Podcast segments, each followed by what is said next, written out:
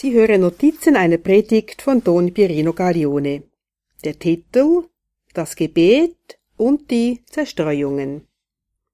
Satan hasst jene Menschen, die Jesus und Maria lieben, und er versucht, sie im Gebet zu zerstreuen.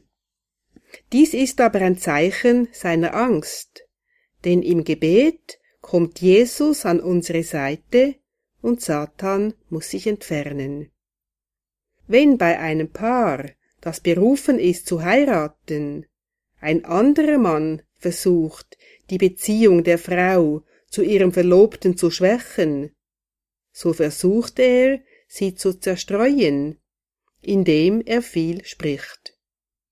Die Verlobte merkt die böse Absicht dieses Mannes nicht, der sie so sehr zerstreut, dass ihre Zuneigung zu ihrem Verlobten immer mehr abnimmt. Sie fühlt sich plötzlich mehr von diesem Mann angezogen, der immer wieder mit ihr spricht und so ihre Zuneigung gewonnen hat.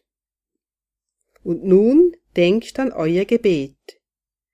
Die Zerstreuungen haben nicht nur zum Ziel, dich zu zerstreuen, sondern dich in dem Sinn zu zerstreuen, dass du mehr Interesse hast an den banalen Dingen und immer weniger Interesse hast an Jesus, Maria und deinem geistlichen Leben.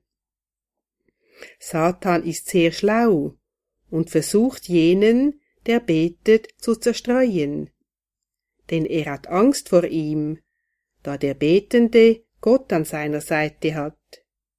Satan versucht, durch gute Gedanken und gute Sorgen zu zerstreuen. Zum Beispiel denkst du beim Beten an einen Krankenbesuch. Aber diese Zerstreuungen haben zum Ziel, deine Beziehung zum Herrn zu schwächen. Satan gibt dir auch gute Pflichten ein, die zu erledigen sind, und möchte dich so vom Gebet und der Beziehung zu Gott ablenken.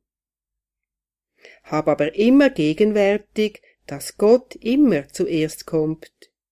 Er soll stets die erste Stelle einnehmen. Viele glauben nicht an diese schlauen Fallen von Satan und glauben somit nicht an seine Existenz. Sie meinen, dass die Gedanken von ihnen selber kommen und nicht von ihm.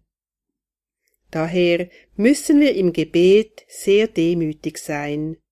Und auch, wenn uns Satan versucht, müssen wir weiter beten und in diesem Moment klar haben, dass es der Wille Gottes ist, dass jetzt die Zeit des Gebetes ist. Füge dich so stets in den Willen Gottes ein und achte nicht auf die vielen Dinge in deinem Kopf, auch wenn es gute Dinge sind.